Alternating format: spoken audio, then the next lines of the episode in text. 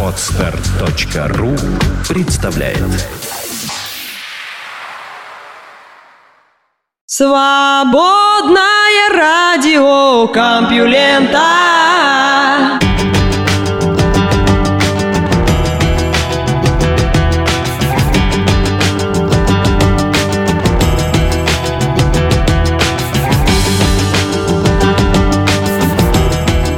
Здравствуйте, самые лучшие слушатели на свете. Вы слышите Лёшу Халецкого, свободное радио Компьюлента и выпуск «Скрипка и канделябр» или «Подсвечник». Подсвечник. В любом случае, в новостях, которые вы сейчас услышите, нет ни слова ни про скрипку, ни про подсвечник, ни уж тем более про канделябр.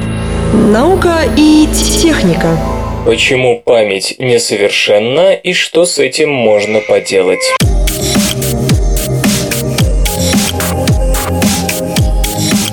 Мозг и сознание не спрашивают у нас, как им работать, но договориться с ними все-таки можно. Человеческая память – штука переменчивая, сложная и ненадежная. Никогда нельзя быть в ней уверенным. Наука рассказывает нам о мозге все новые и новые вещи, но одно остается неизменным. У каждого из нас случаются провалы в памяти. Кто-то возвращается из магазина, забыв купить то, зачем пошел, кто-то не может вспомнить эпизод из раннего детства, который хорошо запомнил запомнился товарищу. Короче говоря, память у всех разная, но идеальной ни у кого нет. Память неоднородна. Например, есть зрительная память. С ее помощью мы не только запоминаем лицо человека, с которым только что познакомились, или вспоминаем, что когда-то с ним уже встречались, но даже считаем в уме. Далее есть кратковременная память, в которой информация пребывает сравнительно недолго, после чего стирается как мел с доски, как файл с винчестера, или же отправляется на более долговечное хранение. Почему одни воспоминания сохраняются, а другие нет? По данным одного исследования, причина может заключаться в важности тех или иных сведений, а также в способности связать их с другими воспоминаниями. Видимо, по точно такому же принципу одни вещи приходят на ум быстро, а другие копошатся едва различимой массой. Добавлю к этому то, что уже само наше внимание избирательно, да и не можем мы замечать абсолютно все, что происходит вокруг. Подавляющее подавляющее большинство информации, с которой мы ежедневно сталкиваемся, отфильтровывается. Остается лишь то, что по сложнейшим схемам и зачастую без ведома того, что мы гордо зовем «я», проассоциировалось с уже существующими смысловыми пластами нашего сознания. Собственно, представление о важности тех или иных воспоминаний не более чем результат этих сцеплений. Как часто мы не можем вспомнить то, что нам действительно в этот момент нужно знать, пока на ум совершенно спокойно и без малейшего усилия приходят самые чудные вещи, и остается только поражаться, каким хламом завалены наши архивы. В результате можно говорить о том, что память – заложник особенностей нашего восприятия. Более того, память о реально произошедших вещах, по-видимому, обрабатывается мозгом, сознанием, примерно так же, как память, к примеру, о наших фантазиях или снах. Иными словами, воспоминание может по ассоциации связаться с тем, что мы сами себе придумали, и в итоге ностальгируя, мы зачастую вспоминаем совсем не то, что было на самом деле. Ученые заметили, что мы сами себе врем даже относительно тех моментов, которые, казалось бы, должны были врезаться в память. Мы описываем эти события, обычно травматические, к сожалению, в мельчайших деталях. Нам представляется, что в то мгновение все наши органы чувств работали на 101%, но тщательная проверка показывает, что на самом деле все было не так. Один канадский нейробиолог вспоминал вспоминал, как 11 сентября 2001 года видел кадры столкновения самолета с башней Всемирного торгового центра в Нью-Йорке. Каково же было его удивление, когда он выяснил, что эти кадры впервые пошли в телеэфир только на следующий день. И он не одинок. Исследование, проведенное в 2003 году среди 569 студентов, показало, что 73% пребывают в таком же заблуждении. Еще сто лет назад немецкий философ Эдмунд Гюссерль писал, что каждое обращение к воспоминанию искажает его. Современные исследования это подтверждают и добавляют, что в воспоминаниях мы предпочитаем хорошее плохому, любим приукрашивать себя и так далее. В результате мы воспринимаем самих себя неадекватно. Например, нам в голову приходит блестящая идея, и мы ее не записываем, потому что уверены, такое я точно не забуду. Но проходит пара минут, и все вылетает у нас из головы. Поэтому, если вы хотите улучшить свою память, первым делом признайтесь самому себе, что она у вас плохая. Нет, даже не так. Поймите, что вы плохо контролируете свою память. То есть вы никогда заранее не можете знать, что вам запомнится, а что забудется. Если же вы все-таки хотите научиться запоминать именно то, что надо, не спешите бежать в книжный магазин за дешевой литературой с перечнем мнемонических хитростей, а прислушайтесь к следующим советам. Во-первых, постарайтесь быть в тонусе. Занимайтесь физкультурой, разгоняйте кровь, заставляйте мышцы работать, насыщайте их кислородом. В здоровом теле здоровый дух, и это доказано. Во-вторых, отдыхайте. Можете даже вздремнуть, ибо во время сна мозг занимается тем, что не успел сделать в период бодрствования, и в том числе сортировкой воспоминаний. Есть даже сведения о том, что определенные фазы сна отвечают за конкретный тип памяти. Декларативная память, то бишь память на факты или слова, укрепляется в период медленного глубокого сна, а имплицитная, процедурная память, то бишь как кататься на велосипеде, как завязывать шнурки и так далее, в фазу быстрого движения глаз. Чем лучше вы спите по ночам и чем строже соблюдаете режим, тем лучше память. Ухудшение памяти у пожилых может быть отчасти связано как раз с хроническим расстройством сна. В-третьих, не спешите, когда надо уделить внимание чему-то важному. Положили кошелек на видное место, но пошли в магазин без него, уехали в командировку без таблеток от язвы. Причина проста. Вы хотели как можно быстрее завершить этап подготовки к выходу из дома. Советский шахматист Михаил Ботвинник любил рассказывать, как в одной партии ему представлялось чрезвычайно важным развенять ферзей. Как только это было сделано, он с облегчением откинулся на спинку стула и с несказанным удивлением услышал, что ему засчитано поражение. Но почему? Оказывается, с головой уйдя в расчет вариантов, он напрочь забыл о том, что находится в цейтноте, и на его часах упал флажок. Поэтому планируйте свою деятельность, даже если речь идет о считанных минутах. Разбивайте жизненную задачу на несколько легко обозримых блоков. Например, собираясь в командировку, по очереди учтите, что вам надо взять предметы личной гигиены, аптечку, одежду, деловые бумаги и так далее, вместо того, чтобы относиться к сборам как к единой задаче. И последнее, читайте как можно более сложные книги и слушайте как можно более сложную музыку. Это научит вас быть внимательным и собранным, а память, как мы выяснили, это результат работы восприятия. Мозг сохраняет следы того, что он делал.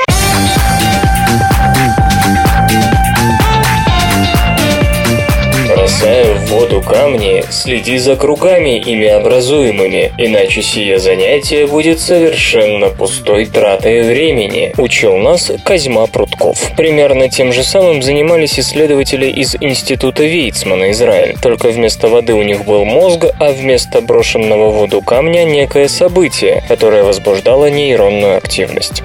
Круги по воде от камня идут довольно долго, и буквально то же самое происходит с мозгом. Он сохраняет следы бурной деятельности в прошлом. Мозг не знает отдыха, даже когда вы ничего не делаете, ни о чем не думаете и не воспринимаете никаких стимулов. Он остается в возбужденном состоянии. Он как бы переключает режимы, но нервная активность в режиме отдыха все равно отличается большой сложностью и насыщенностью. Рафаэлю Малаху и его коллегам пришла в голову мысль, что эта ничего не делающая активность мозга может заключать в себе эхо от предыдущих предыдущих процессов, когда мозг был занят выполнением какой-то явной задачи. Чтобы проверить это, исследователи пригласили 20 добровольцев и попросили их выполнить некое умственное задание. За активностью мозга наблюдали с помощью функциональной магнитно-резонансной томографии до выполнения задания, во время и после. Особенно исследователей интересовал один участок поясной коры, отвечающий за волевые акты и принятие решений. Во время сканирования испытуемых просили подумать думать о чем-то, что активировало бы эту область коры, к примеру, о запуске какого-нибудь нового проекта. При этом ученые еще и помогали участникам эксперимента. Если от их дум активность поясной коры менялась так, как надо, звучал один звуковой сигнал. Если активность наоборот падала, подавался предостерегающий сигнал. Затем подопытные переставали, что называется, ломать голову и давали мозгу отдохнуть. Спустя 6 минут после этого исследователи снова принимались за сканирование. Оказалось, что мозг хранит память о том, чем он недавно занимался. С помощью специального алгоритма ученые сравнили активность поясной коры во время работы и при отдыхе и пришли к выводу, что эти активности весьма похожи, хотя во время отдыха, напомню, мозг, казалось бы, ничем не занимался. Более того, следы прошлой активности сохранялись даже через сутки. Согласно предыдущим исследованиям, нечто похожее происходит, когда в мозге активны процессы запоминания, но, по-видимому, такое эхо от предыдущей деятельности сохраняется в любом случае, независимо от задачи, которую выполнял мозг. То есть, посмотрев на состояние мозга в состоянии покоя, можно теоретически сказать, о чем человек думал вчера и как именно он думал. Правда, детально отличить одну мысль от другой мы пока не можем. Функциональная магнитно-резонансная томография оценивает активность слишком больших групп нейронов, а потому картина получается слишком общей, или, если угодно, слишком грубой. Иными словами, если человек вчера пережил неприятную встречу с пауком, мы можем лишь увидеть, что он чего-то боялся, но определить конкретную причину страха по следовой активности мы пока не в состоянии. Впрочем, и прошлый эмоциональный опыт пока что недоступен. Как мы помним, исследователи работали с областями мозга, участвующими в принятии решений. Но в ближайшем будущем авторы собираются проверить таким образом всю кору, чтобы составить библиотеку остаточных волн, по которым можно понять, чем мозг недавно занимался. СРК не делает новости, оно их сообщает. Самцы миног разогреваются при виде самок.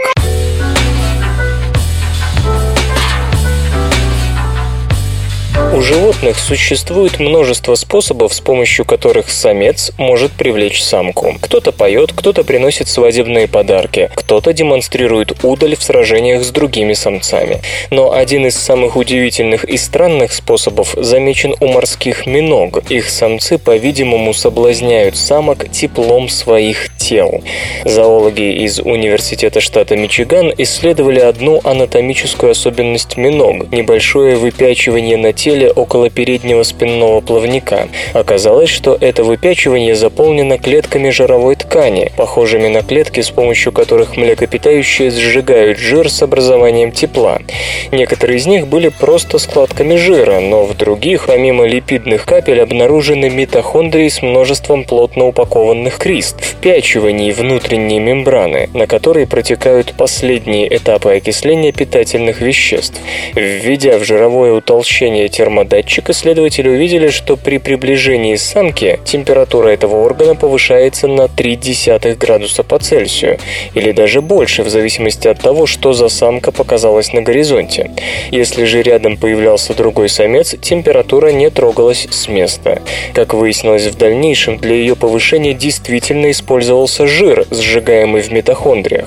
Сей жировой орган зоологи заметили, разумеется, не сегодня, но до сих пор считалось, что никакой существенной существенной функции у него нет, мол, нечто декоративное или вспомогательное. Что же до привлечения самок, то тут главная роль отводилась феромонам. Правда, о том, как самки реагируют на подобный скачок температуры, исследователи умалчивают. Однако связь таких всплесков с появлением противоположного пола заставляет с большой уверенностью предположить, что это не просто знак возбуждения, но соответствующий сигнал.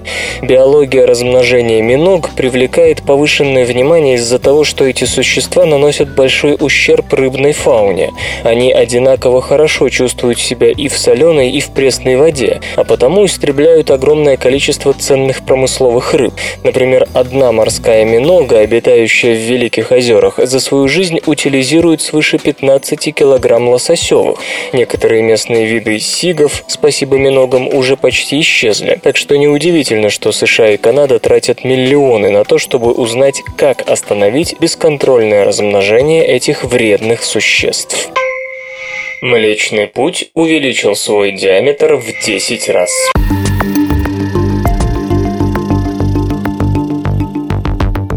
Астрономы, ведомые Джоном Стоком из Колорадского университета в Болдере, сообщают, что новые наблюдения спектрографа космического телескопа Хаббл вынудили их переосмыслить размер гало спиральных галактик типа нашего Млечного Пути, а значит существенно изменить и наши оценки их массы. Если сегодня размер диска Млечного Пути оценивается в 100 тысяч световых лет, а гало галактики полагается выступающим за края диска всего на десяток тысяч световых лет, то теперь группа господина Стока утверждает, что диаметр гало из газа превышает миллион световых лет, в 10 раз больше видимого диска Млечного Пути, или порядка десятка квинтиллионов километров. В общем, дом нашей звездной системы в сто раз обширнее, чем мы его себе представляли. Ну а сам этот газ оказался в такой дали, потому что был отброшен взрывами сверхновых от основного диска, но он не потерялся в межгалактическом пространстве, а постепенно вновь стал сближаться с галактикой и, попадая в диск, участвовать в образовании звезд. Опираясь на работы предшественников в том, что касается химического состава и плотности газовых облаков огромного гало, группа Джона Стока оценивает его массу примерно равной общей массе звезд средней спиральной галактики. Руководитель исследования говорит, что это стало большим сюрпризом. Итак, теперь барионную, то бишь обычную материю галактических дисков можно смело умножать чуть ли не вдвое, что в перспективе может слегка снизить долю темной материи в общей массе Вселенной. Ранее теоретические предсказания массы газа в спиральных галактиках давали результат примерно в пять раз превосходящий тот, что наблюдали астрономы. Новые данные позволяют сблизить практику с теорией. Во всяком случае, это подчеркивают ученые. Железо или гаджеты? Adidas Springblade. Взрывная энергия бега.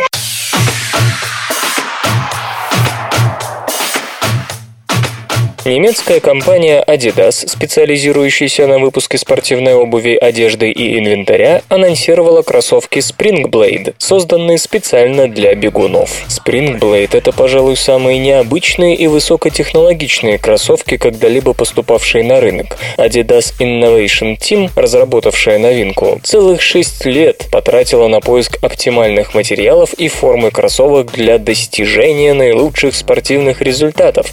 Главная особенность особенность в Springblade – подошва. Она состоит из 16 размещенных под углом лезвий, которые пружинят при беге и создают дополнительный импульс для увеличения скорости. Геометрия каждого лезвия тщательно рассчитана. Их толщина и расположение подобраны так, чтобы обеспечить максимальную отдачу при соприкосновении разных частей стопы с поверхностью. Лезвия изготовлены из некоего высокотехнологичного полимера. Его состав Adidas, понятно, не раскрывает. Отмечается, что верхняя часть кроссовок также подверглась тщательной проработке. Особые гибкие материалы обеспечивают плотное облегание стопы, исключая сдвиг ноги. Это позволяет затрачивать энергию с максимальной эффективностью. Хорошая система вентиляции обеспечивает комфорт даже при длительных тренировках. Adidas подчеркивает, что Spring Blade в 7 раз более устойчивы к температурным перепадам, нежели обычные кроссовки. Это значит, что их можно использовать в экстремальных условиях. В продажу Spring Blade поступят 1 августа. За пару этих высокотехнологичных изделий производитель просит 180 долларов. Вслух и с выражением читаю стихотворение. Николай Панченко «Страна лесов».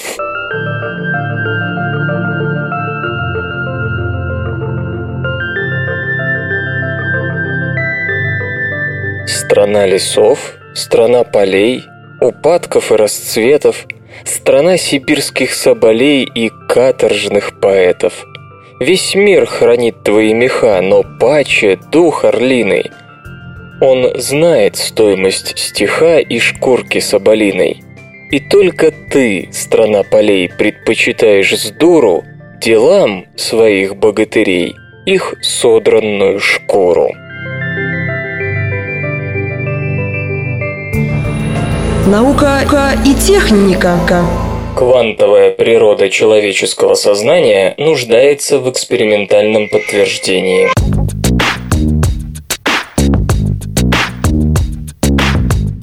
Физик Роджер Пенроуз из Оксфордского университета и анестезиолог Стюарт Хаммерхоф из Аризонского университета довольно давно представили теорию о том, что наше сознание – суть квантовый компьютер. Только не те экспериментальные установки, которые иногда помогают в решении отдельных Google задач, а полноценные сильные версии квантовых компьютеров, о создании которых человечество пока лишь мечтает. Если верить названным ученым, в нашем мозгу используются несколько полезнейших особенностей квантово-механических процессов. К примеру, способность одной частицы находиться сразу в двух местах. В середине июня господа Пенроуз и Хаммеров в очередной раз выступали с подобными идеями, на сей раз на Международном конгрессе «Глобальное будущее 2045», который проходил в Нью-Йорке. Один из основных их аргументов выглядит относительно убедительно.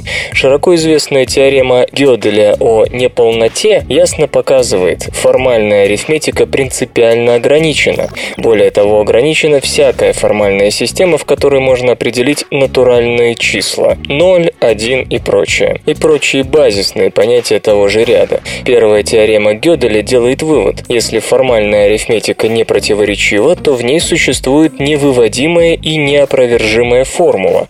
А вторая постулирует следующее. Если формальная арифметика не противоречива, то в ней невыводима некоторая формула, содержательно утверждающая непротиворечивость этой арифметики. Из этого вытекают важные последствия для расчетов, выполняемых с помощью обычных компьютеров и базирующихся на тех же понятиях, что и формальная арифметика. Однако, замечает господин Пенроуз, на практике человеческие математики способны доказывать то, что согласно теореме Гёделя не должны решать системы компьютерного вида. Вывод физика прост. Это прямо указывает на построение человеческого мозга на принципах далеко отстоящих от тех, что используются в компьютерах. И поскольку нам неизвестны другие принципы вычислений, кроме классических, заложенных в обычных ЭВМ, и квантовых, предположительно заложенных в квантовые компьютеры D-Wave, то напрашивается такая мысль. Наш мозг основывает свои расчеты на квантовой механике. Что в этой теории хорошо? Главное ее преимущество в том, что ни один специалист по человеческому мозгу пока не предложил ни одного удовлетворительного объяснения сознания, состояния, при котором субъект осознает себя и способен мыслить. Очевидно, идея господина Пенроуза на этом скудном теоретическом фоне кажется, по крайней мере, теорией, достойной рассмотрения. И тут мы подходим к тому, чем эта концепция плоха. В самом деле, почему это направление мысли считают маргинальным, хотя сам Роджер Пенроуз без сомнения физик выдающийся? Все просто. Он не объясняет, не будучи специалистом по мозгу, какие конкретно механизмы отвечают за квантовые вычисления в реальном мозгу человека. Стюарт Хаммеров после ознакомления с теорией предположил, что возможность мозговых квантовых вычислений могут обеспечивать маленькие волокнистые структуры, известные как микротрубочки, входящие в цитоскелет клеток, в том числе аксонов. Микротрубочки состоят из единиц протеина, известного как тубулин. В определенных районах этого белка электроны начинают кружиться очень близко друг к другу. Согласно предположениям господина Хаммерофа, в этой точке электроны могут стать квантово запутанными, после чего даже в случае пространственного разделения действие, происходящее с одним из электронов, может повлиять на другой. В этой ситуации возникновение и исчезновение квантовой когерентности может быть как-то связано с динамической нестабильностью микротрубочек, которые то полимеризуются, то деполимеризуются, причем делают это постоянно, никогда не пребывая в одном устойчивом состоянии. При этом микротрубочки в одном нейроне могут быть связаны с аналогичными объектами в другом нейроне посредством щелевых контактов, способа соединения клеток при помощи белковых каналов, коннексонов. Последние обеспечивают электрическое соединение двух клеток, а также перенос между ними небольших молекул. Тем не менее, с точки зрения физического мейнстрима, все предлагаемое господином Хаммерофом в части реализации квантовых вычислений в нашей голове не научная фантастика. Наши нынешние квантовые компьютеры предельно чувствительны к шуму. Чтобы минимизировать его, нужно изолировать систему и охладить ее почти до абсолютного нуля, дабы тепло не порождало колебания атомов и не генерировало тем самым шумы. Это делает картину квантовых вычислений в таком теплом и влажном месте, как человеческий мозг, нереалистичной, уверена основная масса физиков. И даже не пытайтесь спрашивать о том, уверены ли они, что для для квантовых состояний нет каких-то особых условий, в которых они могут оставаться когерентными, несмотря на шум, порождаемый высокой температурой? Их ответ будет краток. Экспериментальных подтверждений таким процессам нет. В принципе, квантовые состояния в мозгу все же возможны, но основная часть научного мира полагает, что они существуют там слишком короткое время, чтобы на этой основе можно было производить какие-то умственные операции. Другой элемент критического восприятия теории Пенроуза родом из исследований мозга. Модель господина Хаммерофа утверждает, что микротрубочки обеспечивают нам квантовое состояние, точнее квантовое сознание. Но дело в том, что микротрубочки пришли к животным не с Луны и встречаются даже в растениях, которые, как Астрид Бернард Баарс, возглавляющий общество наук по изучению мозга, насколько нам известно, лишены сознания. Здесь, правда, стоит напомнить, что относительно недавно выяснилось, что и растения в прямом смысле слова живут за счет квантово-механических процессов. И все же как раз врачи встречают идею не совсем в штыки. Если кто-то проведет эксперимент, один единственный эксперимент, говорит Бернард Барс, то я отброшу весь свой скептицизм. Физики, само собой, настроены резче, примерно как Резерфорд в 1933 году, оценивая перспективы получения энергии от деления атома, помните? Интересно, прояснится ли настолько же ситуация с квантовым сознанием за ближайшие 12 лет? Мешает ли поиску жизни на Марсе стерилизация космических кораблей?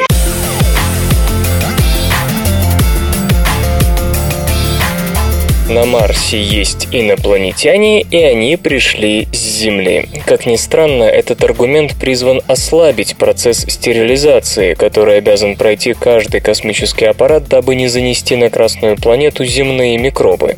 Эти ограничения сделали поиск жизни на Марсе дорогостоящим и неэффективным. Так утверждают Дирк Шульце Макух из Университета штата Вашингтон и Альберто Файрен из Корнеллского университета, оба США. США. Между тем, не существует совершенной стерилизации, и мы, скорее всего, уже загрязнили Марс следовым количеством земных форм жизни. А раз стерилизация все равно бесполезна, то следует отправлять на Красную планету станции и марсоходы, которые будут копать глубже и проводить более сложные эксперименты. Или же сэкономленные деньги можно было бы пустить на создание более разнообразных космических аппаратов. Сторонники стерилизации парируют тем, что она спасает нас от необходимости тратить время и ресурсы на ложное срабатывание, а марсианские экосистемы, если они существуют, от бесповоротного изменения. Одна из целей стерилизации – защита нас самих от последствий нашего собственного невежества, подчеркивает Кэтрин Конли из НАСА. Исследователи космоса начали беспокоиться о путешествиях земных организмов автостопом еще в 50-х годах прошлого века, когда о полете на Марс можно было только мечтать мечтать. В 1967 году был подписан международный договор, в котором излагались руководящие принципы по защите других планет от прямого загрязнения, а также самой Земли от того, что космические корабли могли бы принести с иных миров. Большинство космических держав соблюдают этот договор, выполняя процедуры, установленные Комитетом по космическим исследованиям. Согласно этим правилам, необходимо нагревать все компоненты космического аппарата аппарата до плюс 125 градусов по Цельсию, при которой погибает большинство микробов на борту, а некоторые части корабля, разумеется, простерилизованные, должны оставаться в защитной оболочке до тех пор, пока он не сядет на небесное тело. В 1976 году на Марс были отправлены первые станции, предназначенные главным образом для поиска жизни. Стоимость проекта «Викинг» достигла миллиарда долларов, причем на защиту Красной красной планеты от земных организмов потратили более 100 миллионов, то есть более 10% общего бюджета. Шульце, Макух и Файрен считают, что подобные меры избыточны и расточительны. Либо земная жизнь не может выжить на Марсе, и в этом случае нельзя загрязнить тамошнюю биосферу, либо может, и тогда она там уже процветает. Возможно, земные организмы уже давно оказались на Марсе и без нашей помощи. В начале истории Солнечной системы планеты перебрали забрасывались метеоритами, и вместе с ними могли обменяться и микробами, способными пережить космическое путешествие. По оценке господина Файрена, на каждом крупном проекте можно было бы сэкономить свыше 100 миллионов долларов, отказавшись от защитных мер. Тем самым в космической программе каждый раз появлялось бы место для одной малобюджетной миссии. Госпожа Конли считает подобные выкладки результатом неосведомленности. Судите сами, на Curiosity НАСА потратила 2,5 миллиарда долларов, а на стерилизацию менее 10 миллионов. Защитные процедуры к тому же способствуют лучшим дизайнерским решениям и более тщательному тестированию. Заместитель руководителя проекта Curiosity Ашвин Васавада отмечает также, что требования к защите планеты от чужой органики совпадают с требованиями к надежной работе чувствительного оборудования марсохода. Кроме того, госпожа Конли уверяет, что нынешние правила признают факт возможного наличия земных микробов на Марсе. Комитет же просто устанавливает лимиты на то, какое количество организмов на квадратный метр космического корабля можно считать приемлемым. Эти меры имеют решающее значение не только для выявления марсианских микробов, но и для вопроса о способности жизни сохраняться на холодной, сухой, неактивной планете. На Земле изучать происхождение жизни невозможно, ибо потомки всегда съедают предков. Если мы оставим организмы на Марсе, их трупы станут вкусной едой, и это создаст помехи для исследований, что было осознано еще в 50-х. Ясно одно, стерилизация станет еще более сложным вопросом, когда на Марс отправятся люди со всеми сопутствующими бактериями. После этого, видимо, уже будет невозможно судить о том, могла ли жизнь на Марсе возникнуть сама собой. Вы слышите голос Валеры Халецкого. Лёши. Лёши Халецкого. В эфире радио «Маяк». Свободное радио Компьюлента. Ну, как-то так. Почему ночь – время секса?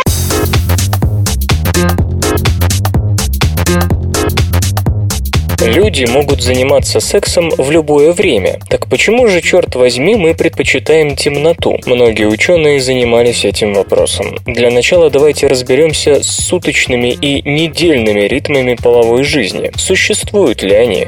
В 1982 году были опубликованы результаты исследования, которые провели Джон Палмер, Ричард Адри и Наоми Моррис. Они изучили сведения о половой жизни 78 молодых супружеских пар в течение года и выявили четкий недельный ритм, который характеризовался довольно постоянным количеством соитий в будние дни с большим увеличением на выходных. Удалось построить и график суточного ритма с мощным вечерним пиком. На вечер приходилось 58% сексуальных контактов и утренним пиком поскромнее. Раз такой искусственный конструктор, как неделя, действительно влияет на секс, можно предполагать сильную социальную составляющую в нашем решении заняться любовью. И тем не менее, тот факт, что люди все-таки стремятся к суточному ритму, говорит о главенстве в данном вопросе биологии. Вероятно, важную роль играют циркадные ритмы. В 2005 году Роберто Рафинетти из Университета Южной Каролины и его коллеги попытались воспроизвести результаты предыдущего исследования на материале более широкой выборки. Вот что у них получилось. Пик сексуальной активности вновь пришелся на время, которое люди обычно проводят в кровати. Другой пик поменьше на 6 часов утра. Совпадение с данными группы Палмера очевидно. Кроме того, пики соответствуют среднему времени засыпания и пробуждения людей. И так доказано, что нас тянет друг к другу ночью. Но почему? В какой степени наши сексуальные подвиги определяются обществом и культурой и в какой биологией? У многих видов, в том числе у большинства млекопитающих, время соития определяется периодической выработкой половых гормонов. Люди и другие приматы отличаются от остальных. Известно, что изменение гормонального фона действительно влияет на наш интерес к сексу, но не более того. Готовность заняться сексом гормонами практически не контролируется. Благодаря этому мы можем любить друг друга в любое время, когда захотим. Тем не менее, из-за социального контекста и культурных традиций мы чаще всего выбираем строго определенное время и, конечно, место.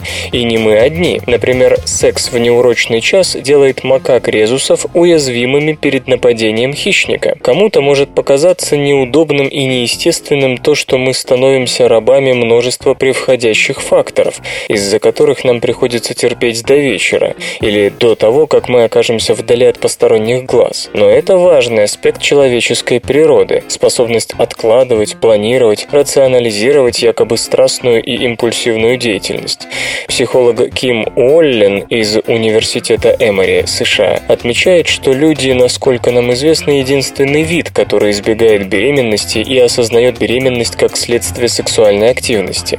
Некоторые виды, например, гелада, могут избавляться от несозревшего плода под грузом обстоятельств, но нет никаких доказательств тому, что они делают это сознательно. Роль гормонов и других факторов циркадного ритма, по-видимому, ограничивается лишь повышением мотивации, то бишь сексуального желания.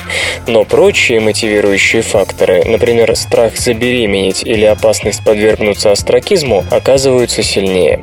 Господин Рафинетти и его коллеги попытались прояснить этот момент, задав респондентам конкретный вопрос о том, почему они предпочитают заняться сексом в данное время суток. Варианты ответов и распределения результатов были следующими. В это время мне хочется особенно сильно, ответили 28%. Мой партнер доступен только в это время, ответили 23%. Мой график не позволяет заниматься сексом в другое время, ответили 33%. И я уже в постели, так почему бы не заняться сексом, 16%. Судя по распределению ответов, дело не в циркадных ритмах, а в банальном удобстве. Может, темнота тоже играет роль? Увы, провести эксперимент для проверки этого предположения не так-то просто.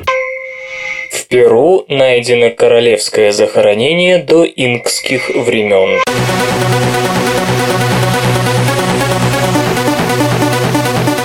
Сенсационная находка. Первая неразграбленная гробница властителей Уарии до инкского государства в Южной Америке, существовавшего примерно в 700-1000 годах нашей эры. Честь открытия принадлежит польско-перуанской группе археологов, которую возглавляли Милюш Герш из Варшавского университета и Роберто Пиментель Нита из Перу.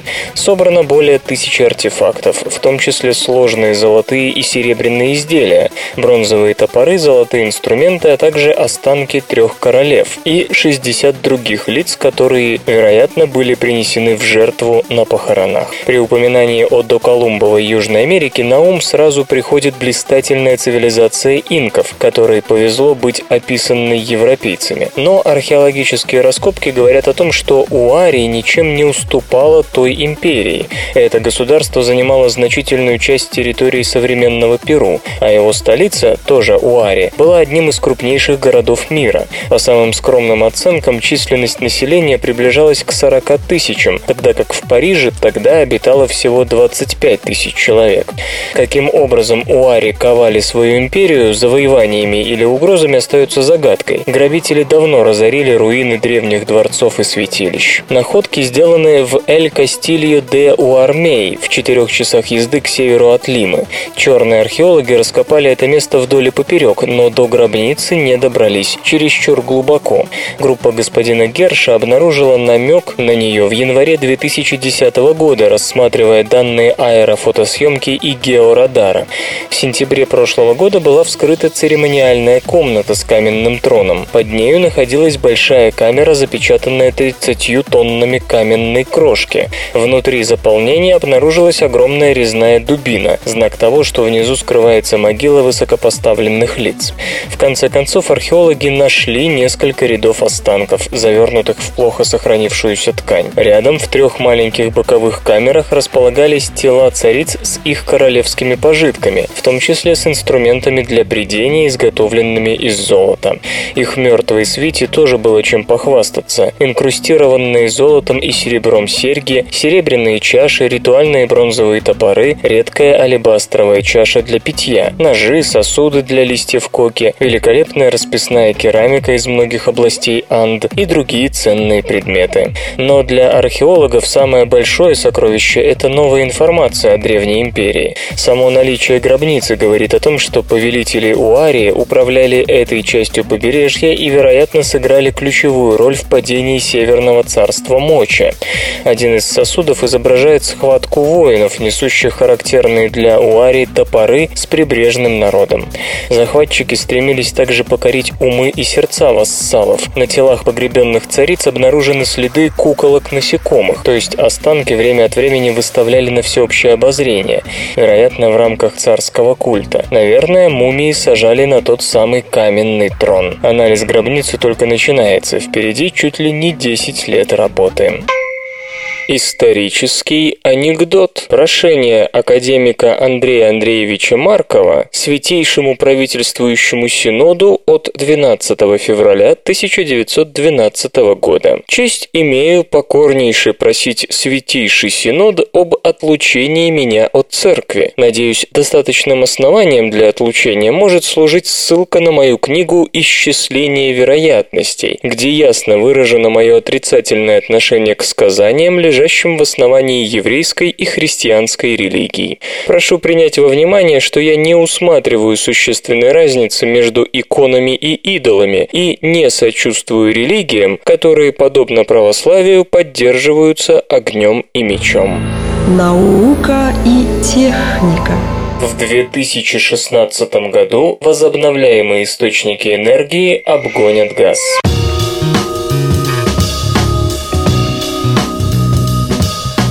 Международное энергетическое агентство заявило, что к 2016 году электрогенерация ветряной, солнечной и гидроэнергетической отраслей совместно с иными видами альтернативной энергетики превысит долю, занимаемую на рынке газом. В ближайшие пять лет, даже несмотря на мировой кризис, мощности альтернативной энергетики вырастут на 40%. То есть очень существенно, особенно с учетом того, что значительную часть этого сектора составляет довольно медленно строящиеся гидроэлектростанции. Далее, даже если убрать из расчетов ГЭС, доля альтернативной энергетики в общемировой генерации за ту же пятилетку увеличится на 8% к 2018 году, с 4% в 2011. Думаете, цифры чересчур оптимистичны? Напомню, что в шестом году эта доля, по оценкам агентства, равнялась всего 2%, то есть удвоение альтернативной электрогенерации каждую пятилетку – реальность. Но значит ли это, что мы уже на пути в светлое будущее без сжигания углеводородов на электростанциях, а той же газовой энергетики, не говоря уже об угольной, осталось коптить небо лет 20? Нет, не все так просто. Как отмечает Майкл Абейтер, аналитик программы по энергии и климату Института мировых ресурсов США, ресурс газовых электростанций, вводимых в тех же США в последние годы, на пике бума сланцевого газа не менее 30-40 лет. Следовательно, вывести их из оборота до 2013 года не получится, а согласно основной массе современных климатологических моделей, если потребление углеводородов не снизится до этого срока, то повышение температуры превысит 2 градуса по Цельсию, что многими рассматривается как явление по меньшей мере неприятное. Более того, и в других регионах есть сложности, не позволяющие сократить сжигание ископаемого топлива даже при уверенной победе альтернативной энергетики. Китай, один из лидеров роста в гидроэнергетическом, гелиоэнергетическом и эоловых секторах, не только наращивает энергопотребление и, следовательно, сжигание угля, но и намерен увеличивать в связи с этим выбросы углекислого газа вплоть до 2025 года, когда по расчетам они пойдут здесь на спад. Кроме того, уголь в этой стране используется для выплавки стали и производства удобрений. Если экономическая политика Поднебесной в следующие десятилетия останется той же, ожидать снижения производства всего вышеперечисленного не приходится. Неочевидными выглядят и словословия агентства прогрессу биотоплива. По данным агентства, в 2012 году 3% всех транспортных потребностей человечества были удовлетворены за счет биотоплива, а к 2018 году речь пойдет о 4%. Прогресс налицо, но есть ли в нем при пока нерешенных сложностях хотя какой-нибудь смысл? И о других минусах наблюдается продолжающегося триумфального шествия энергоальтернативы.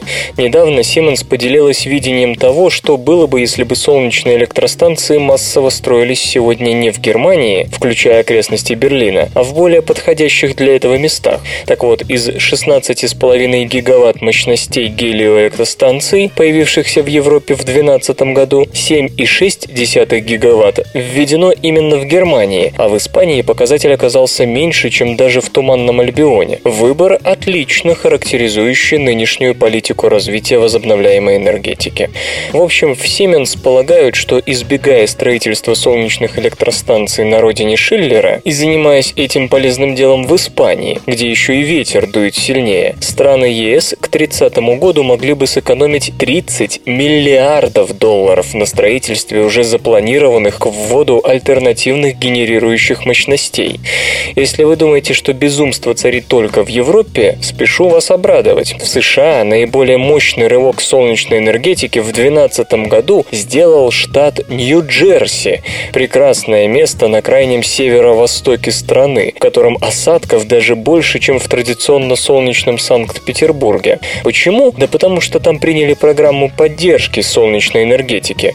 И все, других причин нет. Увы, умозаключения Siemens отдают маниловщиной. Да, строить солнечные электростанции там, где есть солнце, а ветряные там, где ветрено, кажется разумным. Вот только делать этого никто не будет. Испания придерживается той точки зрения, что цены киловатт-часа солнечной энергетики пока упали не так сильно, чтобы имело смысл начинать строительство даже на широте Гранады. Небезосновательно коварные иберийцы ждут ценопада на солнечные батареи, ведь практика последних лет показывает, что он действительно происходит, и раз в несколько лет стоимость новых фотоэлементов снижается на десятки процентов. Германия же не торопится попасть в бездымное энергетическое будущее уже сегодня. Именно поэтому средняя тамошная цена киловатт-часа, по которой его покупают у гелиогенераторов, колеблется около 32 центов. Испания немедленно впала бы в экономический коллапс, если бы такие цены на электроэнергию взяли вверх в этом солнечном крае. Но немцы богаче, а значит менее уязвимы для здравого смысла и суровой реальности. Достаточно сказать, что по итогам прошлого года одно германское домохозяйство доплатило 200 евро за субсидии крупным и мелким корпорациям, производящим электричество при помощи фотоэлементов. Учитывая, что в том же году менее 5% немецкой электроэнергии было получено от Солнца, стопроцентный переход на гелиоэнергетику может стать для немцев слишком дорогой данью зеленой моде. Итак, можно прогнозировать лишь дальнейший рост альтернативных энергомощностей там, где они в моде, и их отсутствие там, где они эффективнее. Все это означает, что экономия ископаемого топлива в той же Европе часто будет вестись за счет конечного потребителя, которого субсидирующее дорогую энергию государство не спросит о том, какую ситуацию он сам хотел бы видеть на энергетическом рынке. Остается надеяться лишь на прогресс в создании новых фотоэлементов и уменьшение издержек при получении сверхчистого кремния для старых. Работа митохондрий зависит от нашей диеты.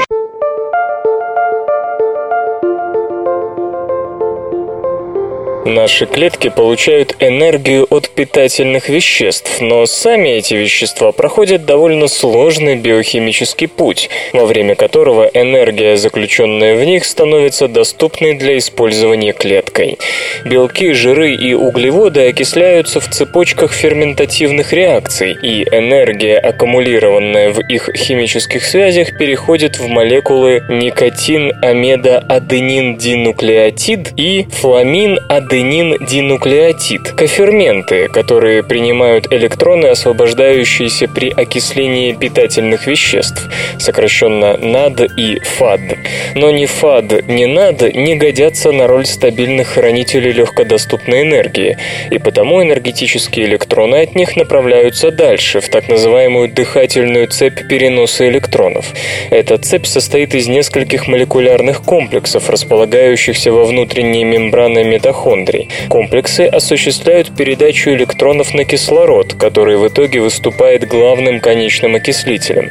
В результате электронного тока, идущего по мембране, на ней создается протонный потенциал. Протоны выводятся на другую сторону мембраны и используются ферментом АТФ-синтазой для синтеза молекул АТФ с высокоэнергетическими связями.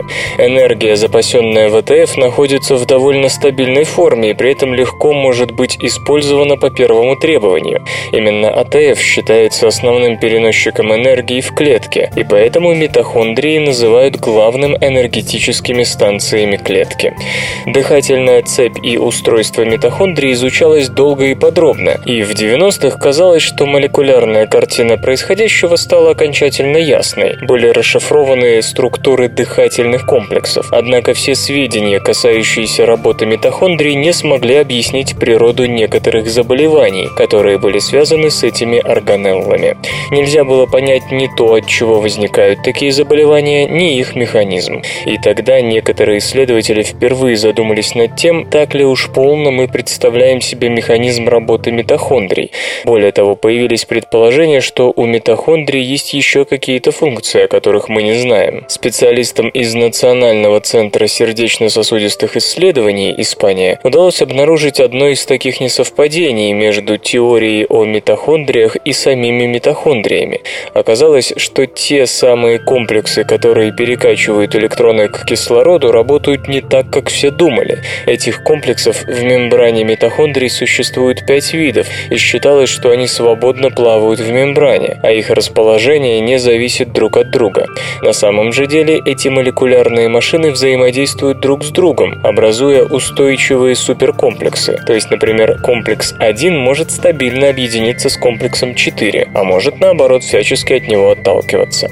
Но от чего зависит объединение и разобщение комплексов? От того, из какого источника в данный момент поступает энергия. Как уже сказано, энергетические электроны от питательных веществ идут на коферменты НАД и ФАД.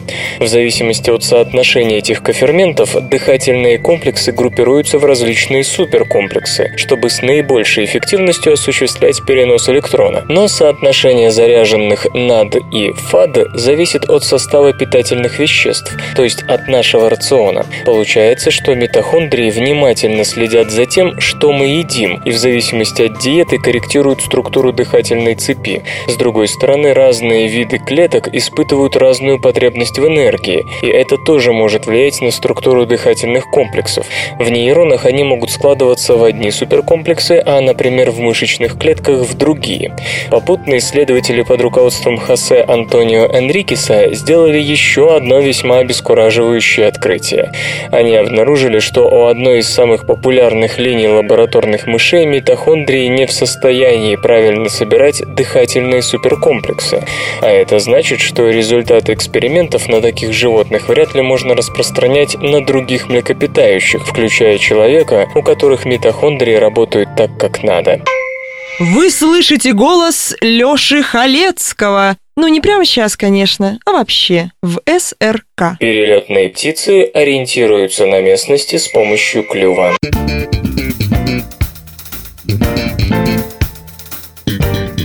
Проблема геомагнитной чувствительности у птиц не дает покоя исследователям. Считается, что птицы могут ориентироваться по магнитным полям, но никто не знает как.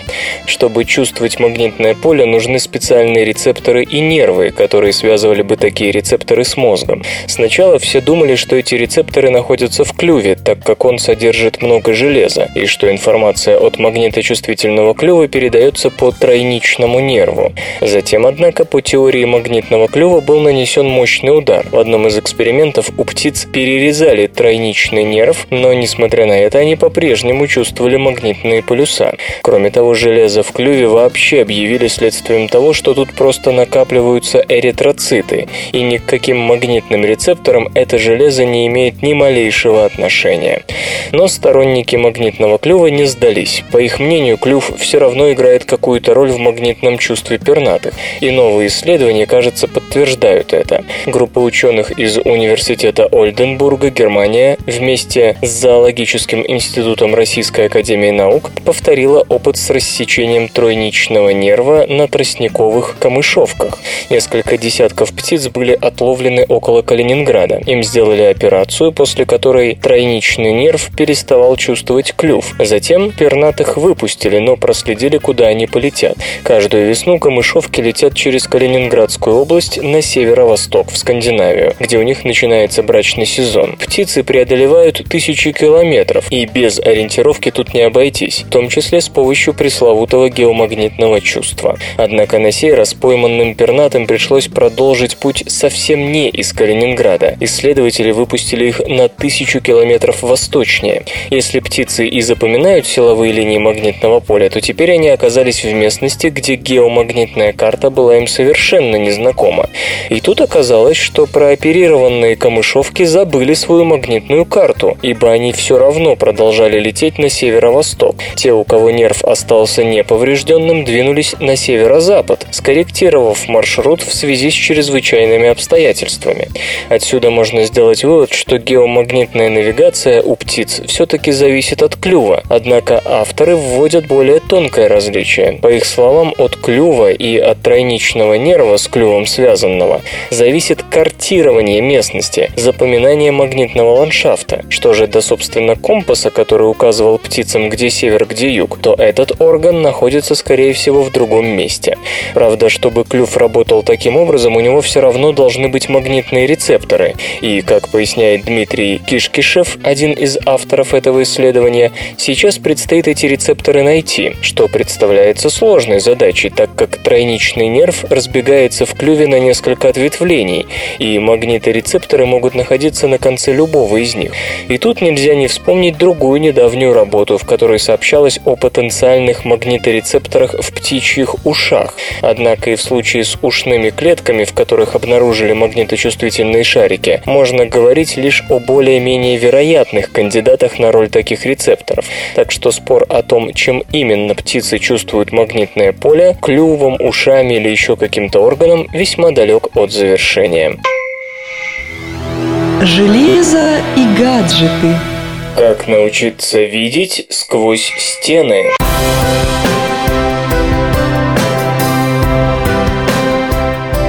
Лаборатории компьютерных наук и искусственного интеллекта Массачусетского технологического института разработана технология, позволяющая сквозь стены видеть находящихся в помещении людей. Разработка названа Wi-Fi, а в ее основу положен анализ сигналов беспроводной связи Wi-Fi. Технология отличается относительной простотой реализации и не требует сложного и дорогого оборудования. Вот как это работает.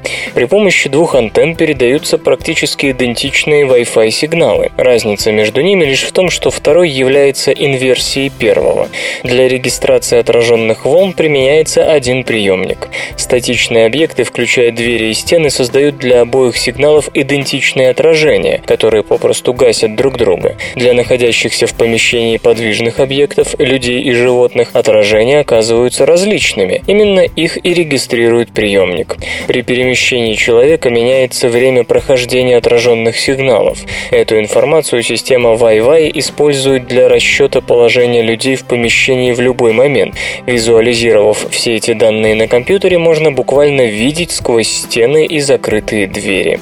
Технология, думается, будет очень востребована. К примеру, Wi-Fi пригодится при поисково-спасательных работах, когда нужно отыскать людей под руинами зданий после землетрясений и других стихийных бедствий.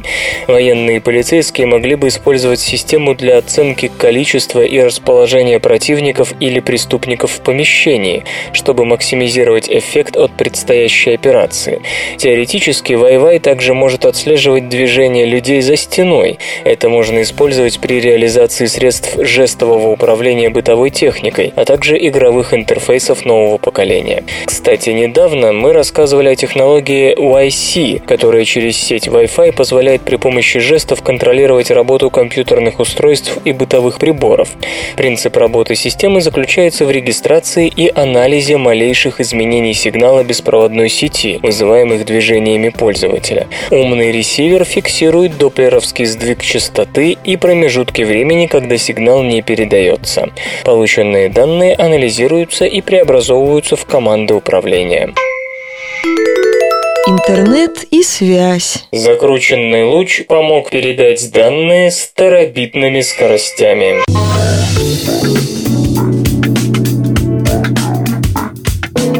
Сидхарта Рамачандран и его товарищи из Бостонского университета нашли способ передать закрученный луч света по оптоволоконному кабелю на рекордное расстояние в 1 километр 100 метров. Для этого использовался кабель с разными показателями преломления, мера скорости распространения света в той или иной среде, по которому удалось посылать как прямые лучи, применяемые сегодня для передачи данных интернет-провайдерами, так и закрученные, способные отправлять существенно больше информации по тому же каналу за единицу времени. Сигналы на входе и выходе из экспериментальной системы были идентичны и не имели следов каких-либо искажений, а лучи прямого и закрученного типа оказались способными передвигаться по кабелю, хотя и одновременно, но с разной скоростью.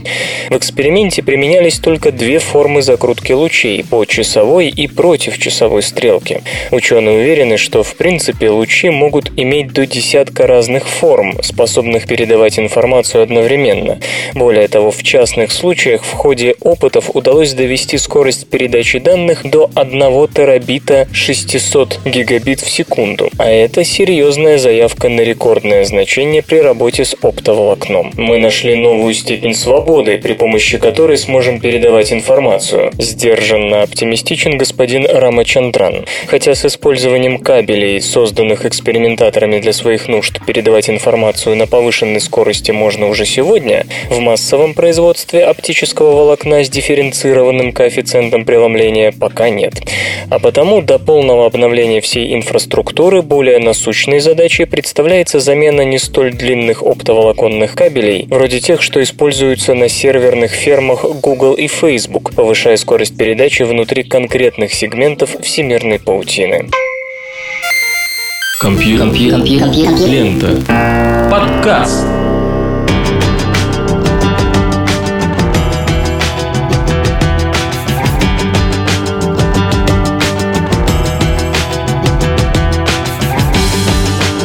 Выпуск свободного радиокомпьюлента «Скрипка и подсвечник» завершен. Вы слышали Лешу Халецкого «Впереди выходные». Пожалуйста, отдохните так, чтобы было что вспомнить. Ну и осталось только песенку услышать. Свободное радиокомпьюлента.